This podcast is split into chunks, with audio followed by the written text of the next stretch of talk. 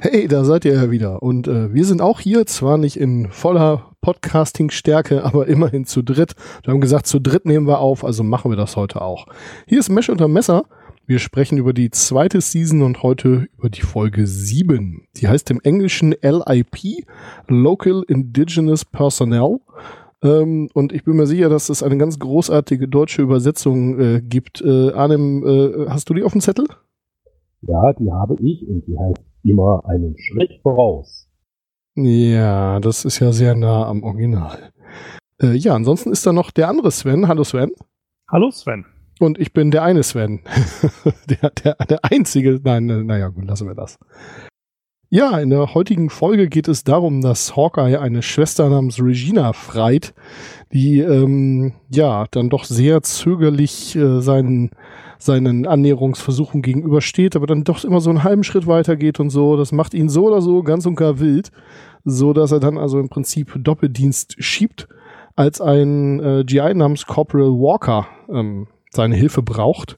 Denn der ist mit einer Koreanerin verheiratet, zumindest glaubt sie das, denn er hat sie eigentlich nur mit von, hat sich eigentlich nur mit ihr von dem Küchenjungen ähm, trauen lassen, der war mal, äh, wie heißt das hier, Messdiener. Naja, und jetzt soll er aber relativ bald nach Hause und ja, da muss er jetzt natürlich richtig heiraten, denn die beiden haben zusammen ein Kind. Damit er das Kind adoptieren und die Frau äh, heiraten kann, beziehungsweise die Vaterschaft anerkennen und so weiter und so fort, muss das natürlich alles durch das Army-Prozedere und das ist selbstverständlich, sagen wir jetzt mal, unnötig komplex und dauert vor allem ganz schön lange. Wie Hawkeye es so schön zusammenfasst, es dauert also im Zweifelsfall einen Monat, um den zu finden, der einem sagt, dass es ein Jahr dauert. Ja, dann würde ich sagen, steigen wir gleich mal ein in die Folge. Ähm, also ich fand, eine der besten Szenen der Folge war direkt die Eröffnungsszene, wo sie alle im Kino sitzen. Wie seht ihr das? Ja, ich finde es toll. Also vor allen Dingen dadurch, dass Dan Trapper erstmal ordentlich wieder am Rumknutschen ist. Okay, es ist ja jetzt nicht, das ist ja so episodisch, äh, bei Mesh, dass ja immer Status Quo zurückgestellt wird.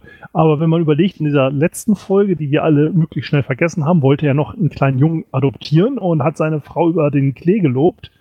Und äh, in dieser Folge ist er dann so richtig am Rumknutschen und äh, man sieht wieder diese, ich sag mal, Doppelmoral sehr schön gleich in dieser ersten Szene, wobei das Gesicht vom Pfarrer halt einfach göttlich ist in dieser Szene. Also mir hat äh, besonders das Detail gefallen, wie sich Klinger so ganz verschämt den Rock runterzieht. Ach, das habe ich auch extrem gefeiert, ja. Ich meine, der Fahrer ist natürlich nicht leicht. Die einen haben ja sich irgendwie sogar einen Schlafsack mitgebracht, in dem sie zusammenstecken, damit man vielleicht nicht unbedingt sehen kann, was da in diesem Schlafsack oder dieser Schlafsackhülle passiert. Und, äh, ich glaube, ein Regenponcho. Äh, nennen wir es Poncho, ja. Was ein Poncho? Okay, gut, das habe ich, hab, hab ich anders gesehen, aber gut. Ja, Poncho ergibt natürlich wesentlich mehr Sinn. Aber ja, praktische Verwendung eines Ponchos. Aber auch äh, wie äh, Raider da äh, ganz fasziniert sein Popcorn futtert und von einer Schwester angehimmelt wird. Ja, das habe ich auch, fand ich auch sehr spannend. Da musste ich an Dela denken. Hallo Dela, die sich da über die Szene sicherlich sehr gefreut hätte. Ähm, ist das Lieutenant Kelly, die später auch noch öfter mal vorkommt? Da habe ich jetzt nicht drauf geachtet.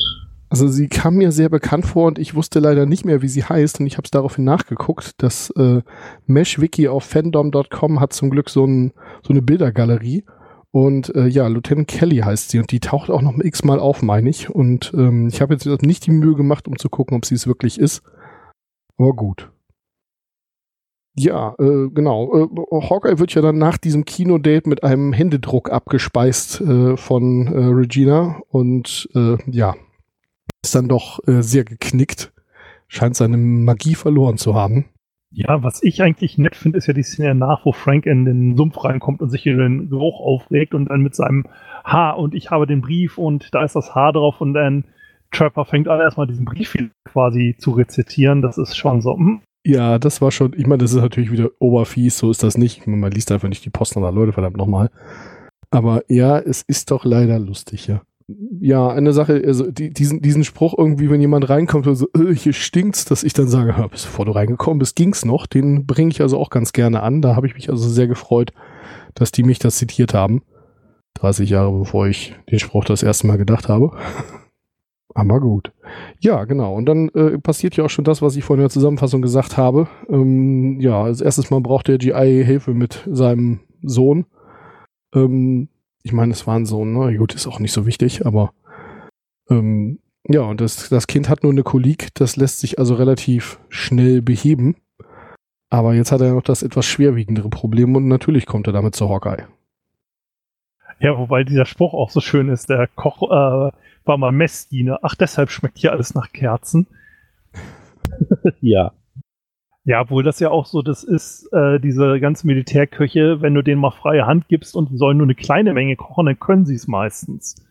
Doch mal, aber dieses, naja, wir kochen mal für 500 Leute, äh, sorgt dann doch teilweise dafür, dass die Qualität vielleicht runtergeht. Also, äh, und ich weiß ja auch nicht, wo Hawkeye das wieder organisiert hat. Vielleicht gibt es ja auch jemanden, vielleicht war der Friseur ja mal Koch und kann dann kochen, äh, während der Koch ja mal Friseur war und eigentlich nicht kochen kann oder so ähnliches. So die typische Personalverwirrung. Ja, also ich, ich weiß aus Erfahrung auf jeden Fall, wenn du äh, bescheidene Zutaten hast, dann kannst du daraus zwar eine Menge machen, aber äh, das hat dann so ein bisschen was davon, äh, mit, mit den Hundehaufen zu polieren, wie man in Fachkreisen sagt. Und wenn dann noch Zeitdruck und schwieriges Equipment und so weiter und so fort da, dazu kommen, was ja nur da alles der Fall sein dürfte, ja, dann, dann rettest es halt nicht mehr, ne? Ja, wohl die nächste Szene fand ich ja persönlich eine der Highlight-Szenen, ne, wo du sagtest, deine Highlight-Szene. Ich finde diese Diskussion im OP so genial, wo diese Schwester auf einmal die Witze macht. Also, wo, äh, so im, Eng äh, im Deutschen sagt ja dann äh, Henry so nach dem Motto, ja, da werden ja die Mädels zu Nutten. Und die äh, Krankenschwester dann nur so, ja, zu Nutten kann ich den nicht, ich kann ihn nur zu nähen. ich weiß nicht mehr, was sie da im Englischen sagt, aber ich glaube, der deutsche ja. Witz ist besser. Ja, wirklich, ja. Wobei ich habe neulich mal für eine Folge, äh, für eine Szene, wo ich einfach nicht verstanden habe, was die von mir wollten und auch irgendwie das mit Übersetzen und Untertiteln hat mir nichts gebracht, habe ich da auf Deutsch umgeschaltet.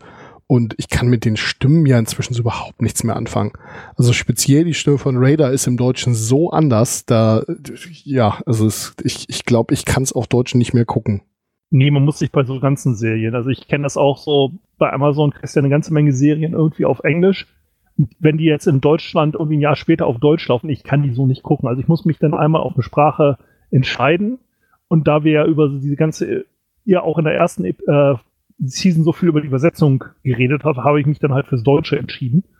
Und ich kann, ich kann auch jetzt auf Englisch nicht umschalten. Das geht nicht. Bei der Gelegenheit habe ich dann auch gleich mal den Love-Track angemacht und das war noch viel schlimmer als Deutsch. Also Gott, ey, wie können das Leute mit Love-Track gucken? Ich meine, macht Spaß, aber äh, Nein. Note to self, Love Track vermeiden. Ja. Wobei es noch so schön ist bei den DVDs, die haben noch so schön gestaltete DVD-Menüs. Das ist mir jetzt bei den drei Folgen aufgefallen, die wir jetzt angeguckt haben. Die sind in dem DVD-Menü bei der deutschen DVD immer unterschiedlich designt. Ja, und ja. Da haben sie damals noch mit Paint richtig Arbeit reingesteckt. Heutzutage, äh, DVD-Menü interessiert mich ja gar nicht. Hauptsache, man kann das Ding starten, ne? Ja, wobei die äh, deutsche DVD-Collection, die ich hier habe, die hat da doch immer noch diese fürchterlichen, äh, du würdest kein Auto klauen, warum raubkopierst du DVDs, äh, Werbung da am Anfang. Neulich haben sie jetzt ein Auto runtergeladen, ne? Da hat einer mit einem 3D-Drucker irgendeinen Sportwagen nachgebaut. Also das geht jetzt mittlerweile. Ja, du kannst heutzutage Autos runterladen. Mhm. ähm, ja, was ich schön fand, eigentlich, was für einen Aufwand Hawkeye eigentlich betreibt, wenn er mal interessiert ist. Also ich meine, dieses Dinner im Krankenwagen mit Getanze, das hat ja schon fast Stil gehabt, ne? Also das, ja. Wobei den Aufwand betreibt er hin und wieder mal. Also man sieht ihn ja zwischen irgendwie äh, äh, irgendwelchen, also er, er leiht sich ja doch öfter mal so ein Jeep aus. Das Ausleihen, die Aus Anführungszeichen darum habt ihr jetzt nicht, habt ihr jetzt nicht gesehen. Doch, doch, doch. Du hast sie deutlich ausgesprochen. Das freut mich. Ähm, oder dass er dann irgendwie überhaupt was Nettes mit den, mit den Schwestern macht, mit denen er da unterwegs ist. Das ist ja jetzt nicht so, nicht so wahnsinnig selten, aber natürlich hängt er sich hier ins Zeug. Ich habe mir dann noch aufgeschrieben an der Stelle, ist, ich finde es schon spannend, dass irgendwie der Haupt, ähm, der Hauptpunkt wirklich zu sein scheint, dass sie sich in Anführungszeichen ziert. Also, dass sie halt nicht irgendwie sofort mit ihm knutscht, in die Kiste springt, etc. Ja. Das äh, ist es ja, was ihn ja wirklich anspornt. Also sie zeigt Interesse, aber nicht so viel, äh, da muss er nochmal nachlegen. Ja, wir lernen ja in der nächsten Folge, dass der Versorgungsoffizier von der Einheit Major Houlihan ist, aber wir lernen in dieser Folge ganz klar, dass der Besorgungsoffizier Hawkeye ist. Oh Gott, ey. ich hatte ganz vergessen, dass wir dich für die ganz flachen Witze rangeholt haben. Doch. Ja, äh, nee, also ich, ich finde das auf jeden Fall spannend. Das ist natürlich wieder ein Stück weit dieses, ähm, äh, die, dieses, dieses alte Klischee irgendwie, ne? So die, die Frauen, die sich ein bisschen zieren, in Anführungszeichen, die sind dann irgendwie die spannenderen. Das ist irgendwie so ein Blödsinn, aber naja gut, es ist wohl so ein Tropus, den wir bis heute nicht totgekriegt haben. Was soll man da von so einer alten Serie erwarten? Besseres. Naja, und jetzt ist der erste Instanz, ähm, ich habe ab sofort bei meinen Notizen was geändert. Ich mache es mir jetzt einfacher. Hot Lips und Frank heißen bei mir nur noch Major Quadrat. Die sind ja nicht auseinanderzuhalten. Das ist in der Szene, wo sie sich dann bei Blake beschweren, dass ähm, die ganzen Ressourcen von Raider jetzt da reinfließen, sich um dieses, äh, diese Heiratsgenehmigung da zu bemühen, ist das ja nur in absoluter Perfektion, oder? Ja, ich finde diese Szene so göttlich. Vor allen Dingen ähm, im Deutschen ist es ja, Frank liegt ja dann auch so auf dem Tisch. Äh, nicht Frank, äh, Henry. Und äh, Raider so, ja, äh, die Majors wollen sie und er nur, sind die Arschlöcher schon da? okay, im, Englischen sagt er nur, they're here, right? Ja. Ja, also ich, ich habe mir da noch zwei Zitate draufgeschrieben. Das eine, wo äh, äh, er dann irgendwie aufsteht und sagt, watch your language, Frank, or might have to punch her right in the mouth. Ja, also, also der äh, Witz wird äh, in dieser Serie nicht alt. Nee, und so durchgezogen wie hier haben sie ihn bis jetzt, glaube ich, noch nie, dass er ja wirklich überhaupt nichts sagt. Ja, und im Deutschen sagt er ja, Frank, ich habe nicht gesehen, dass sich ihre Lippen bewegen. Womit reden sie eigentlich? ja, stimmt, das sagt er davor. Und dann ganz am ja. Ende, Frank, are you going to say anything or are you just going to stand there until the birds come out and cover you with leaves? ja, ich finde es ja schön, wie Frank da die Heiligkeit der Ehe verteidigt. Ja. Und Hotlip sich so völlig aufregt drüber. Das ist äh, wieder deren äh, Bigotterie, die dann äh, wieder für einen Lacher gut ist. Er lernt es auch nicht, ne? Also irgendwie kriegt er es ja wirklich gerade gar nicht klar. Das ist ihm jetzt ja schon so oft passiert und trotzdem nicht. Ja, ich habe den Eindruck, dass übrigens bei diesen Folgen, die wir jetzt besprechen, dass irgendwie ein Schreiber, ich habe nicht nachgeguckt, wer es jetzt alle geschrieben hat, aber ich habe irgendwie den Eindruck, die haben einfach nur eine Episode geschrieben und dann dieselbe Handlung in drei Teilen nochmal neu gemacht irgendwie. Ähm, die, die Geschichte mit äh, dem, dem Major Quadrats, oder? Ja, Major Quadrat haben wir. Wir haben halt die Rassentrennung, wird ja auch wieder angesprochen, hier mit Lip, von wegen mit den Einheimischen und den äh, Schlitzaugen und so. Es kommt ja mehrfach die äh, quasi Abwertung und halt auch dieses Unmilitärische von Henry im Vergleich zu den Major Quadrat. Das sind irgendwie so in den nächsten, also in diesen drei Folgen eigentlich die Themen.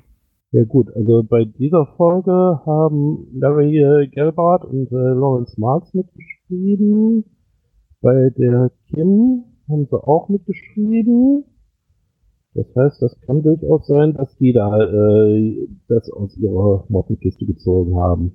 Wobei wir ja nicht darüber sprechen, dass wir immer drei Folgen an einem Abend aufnehmen und die dann irgendwie äh, über die nächsten Wochen verteilt veröffentlichen. Also da, da reden wir ja nicht so drüber. Nein, nein, das äh, passiert hier nicht. Psst, Geheimnis.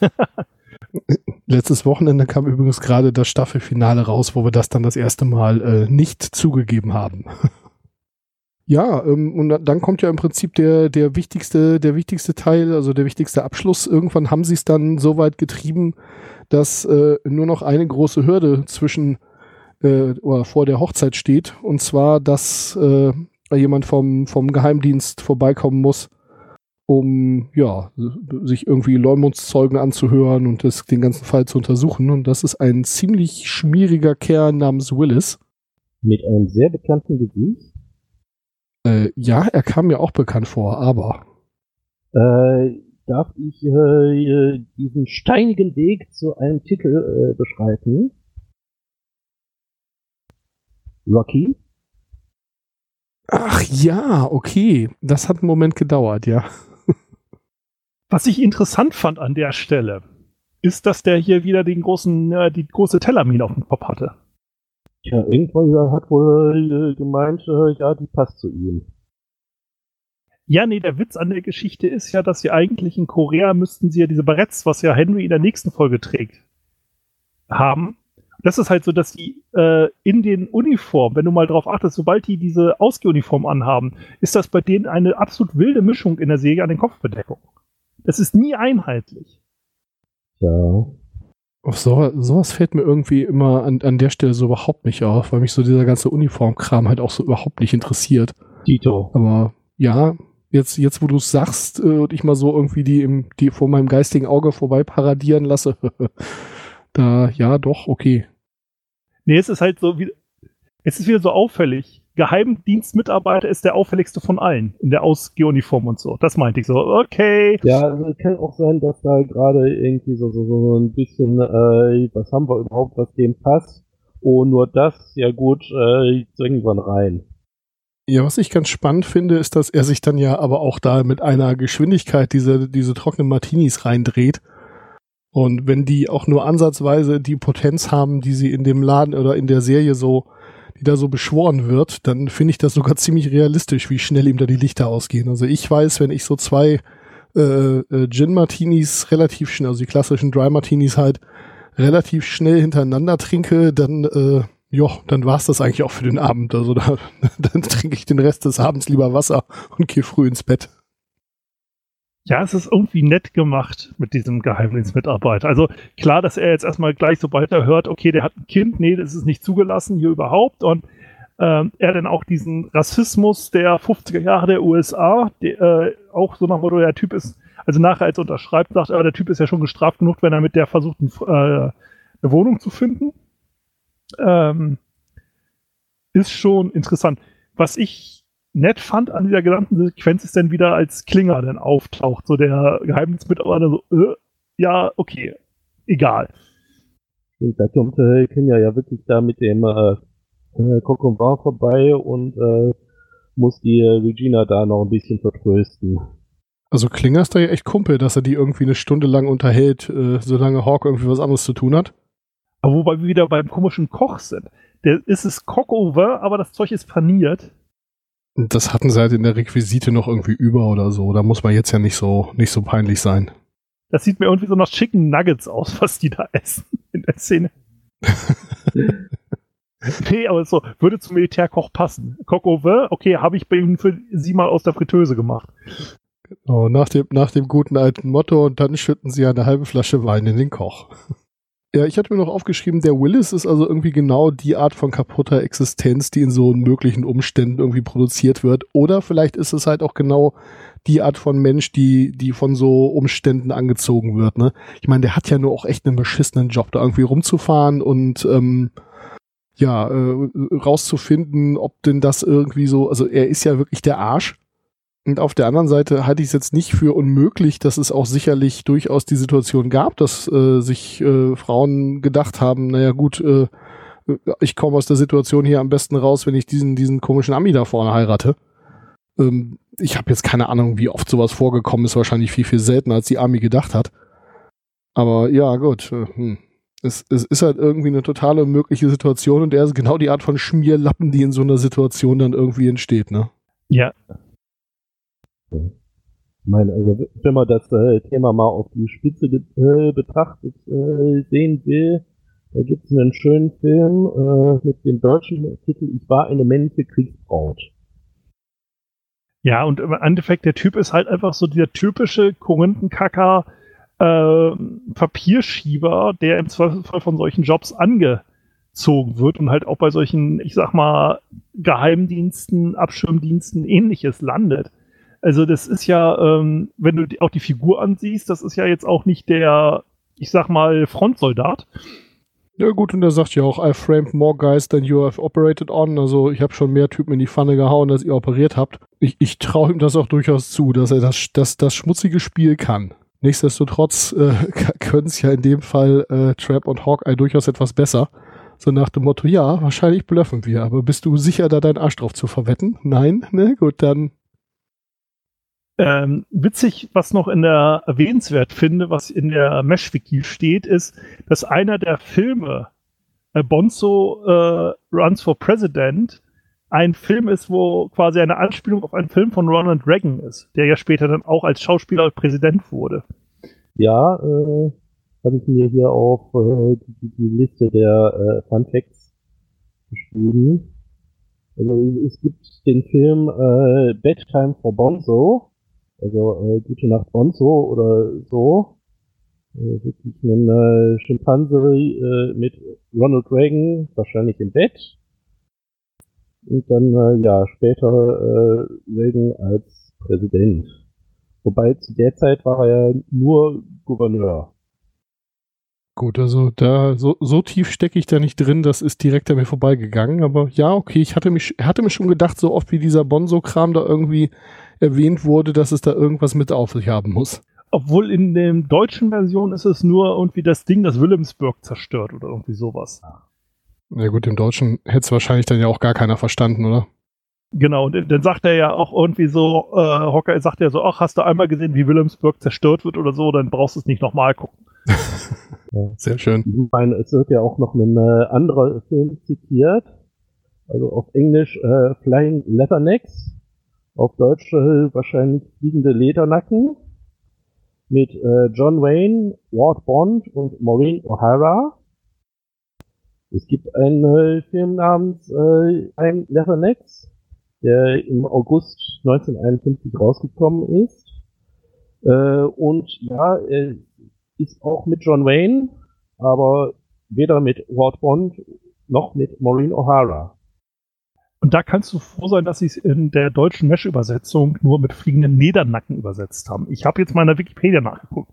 Der offizielle Übersetzungstitel ist Stählerne Schwingen oder je nach Sender auch bekannt als Guadalcanal Entscheidung im Pazifik oder Jagdgeschwader Wildkatze. Okay, den habe ich gesehen und zwar unter dem Titel Guadalcanal Entscheidung im Pazifik. Ich muss sagen, stählerne Schwingen finde ich für Flying Leathernecks als Übersetzung gar nicht so schlecht. Aber Jagdgeschwader Wildkatze. Oh. das ist eine schlechte wow. Übersetzung. Ganz genau. Ja, äh, zum Ende gibt's dann noch eine, äh, eine, eine Szene, wo dann äh, die die ganze Zeit äh, gefreite äh, Regina ähm, die Maske fallen lässt. Sie war mir, als ich die Serie oder die Folge vor ungefähr 100 Jahren das erste Mal gesehen habe, ab der ersten Minute extrem unsympathisch.